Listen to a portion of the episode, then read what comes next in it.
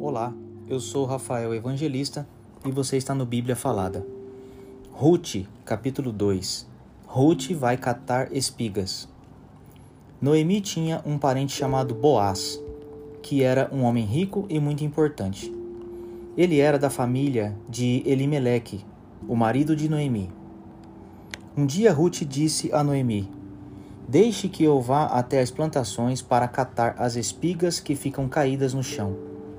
Talvez algum trabalhador me deixe ir atrás dele, catando as espigas que forem caindo.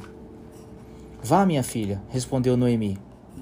Então Ruth foi ao campo e andava atrás dos trabalhadores, catando as espigas que caíam. E por acaso ela entrou numa plantação que era de Boaz, um parente de Elimeleque. Nisso, Boaz chegou de Belém e disse aos trabalhadores: Que o Senhor esteja com vocês, que o Senhor o abençoe. Responderam eles. Aí Boaz perguntou ao chefe dos trabalhadores: Quem é aquela moça ali? Ele respondeu: É a Moabita que veio de Moabe com Noemi. Ela me pediu que a deixasse ir atrás dos trabalhadores catando as espigas que fossem caindo. E assim ela está trabalhando desde cedo até agora e só parou um pouco para descansar debaixo do abrigo. Então Boaz disse a Ruth: Escute, minha filha, não vá catar espigas em nenhuma outra plantação. Fique aqui e trabalhe perto das minhas empregadas. Preste atenção e fique com elas no campo, onde vão cortar espigas. Eu dei ordem aos empregados para não mexerem com você. Quando ficar com sede, beba da água que os empregados tirarem para beber. Aí Ruth ajoelhou-se, encostou o rosto no chão e disse: Por que é que o Senhor reparou em mim e é tão bom para mim que sou estrangeira? Boaz respondeu: Eu ouvi falar de tudo o que você fez pela sua sogra desde que o seu marido morreu.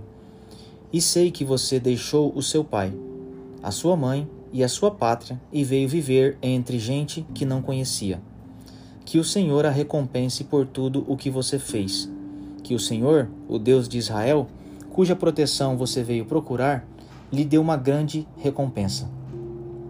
Ruth disse a Boaz: O Senhor está sendo muito bom para mim. O Senhor me dá ânimo, falando comigo com tanta bondade, pois eu mereço menos do que uma das suas empregadas. Na hora do almoço, Boaz disse a Ruth: Venha aqui, pegue um pedaço de pão e molhe no vinho.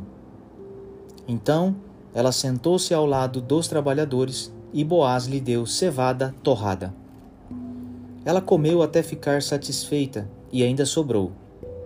Quando Ruth se levantou para ir de novo catar espigas, Boaz ordenou aos empregados: Deixem que ela apanhe espigas até no meio dos feixes e não a aborreçam.